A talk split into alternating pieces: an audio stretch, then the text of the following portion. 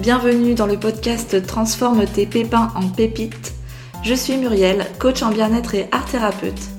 Je te propose ici de retrouver dans chaque épisode des partages, des conseils, des outils pour te sentir mieux dans ta vie, pour transformer tout ce qui te pèse, pour transformer le négatif en positif. Ici, on passe à l'action pour que ça change et on passe à l'action pour une vie meilleure. Coucou à toi, on est parti pour un nouvel épisode de 21 jours pour mieux vivre ton hypersensibilité. Et aujourd'hui, on va parler des hypersensibles au travail.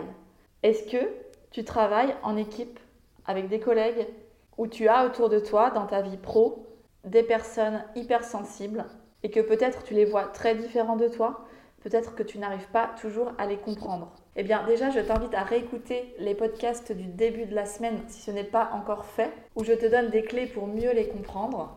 Et ici, je vais te donner d'autres idées qui vont t'aider à améliorer tes relations pro avec ton collègue hypersensible ou avec ton employé ou tes employés hypersensibles si toi-même tu es gérant ou un chef d'équipe par exemple.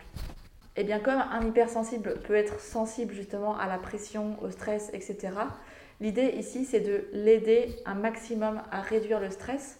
Et bien pour ça, vous pouvez mieux organiser votre temps de manière efficace en faisant des listes de tâches, en allégeant la charge de travail par exemple, ou encore en utilisant des calendriers pour mieux planifier et mieux s'organiser. Vous pouvez aussi laisser plus de flexibilité dans l'organisation des tâches et ainsi laisser un espace pour que la personne hypersensible fasse des pauses et du temps pour se ressourcer, se détendre et toi-même, si tu en ressens le besoin, évidemment, tu peux le faire avec elle. Ensuite, au niveau de l'environnement, de l'endroit où elle travaille, eh bien, vous pouvez créer un environnement confortable, un aménagement adapté aux hypersensibles.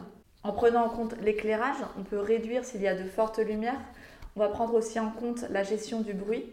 À vous de voir comment vous pouvez créer un environnement plus sain et où la personne hypersensible se sentira plus au calme et arrivera beaucoup mieux à se concentrer pour travailler. Et puis tu peux réécouter aussi la première semaine sur l'hypersensibilité où l'on parle des qualités des hypersensibles. Parce que ici, dans le cadre du travail, eh bien, tu peux solliciter les qualités des personnes hypersensibles pour créer des projets, les améliorer. N'oublie pas que les hypersensibles ont beaucoup d'idées, sont très créatifs. Ils ont un sens de l'esthétisme et de la beauté profonde et ils ont également beaucoup d'intuition. Et toutes ces qualités peuvent être utilisées de manière efficace et productive au travail. Comme d'habitude, tu sais que j'aime terminer les épisodes avec une citation. Et aujourd'hui, j'ai choisi celle de Suzanne Young qui dit L'entente au travail, c'est comme une mélodie harmonieuse. Chaque membre de l'équipe joue une note importante pour créer une symphonie de réussite.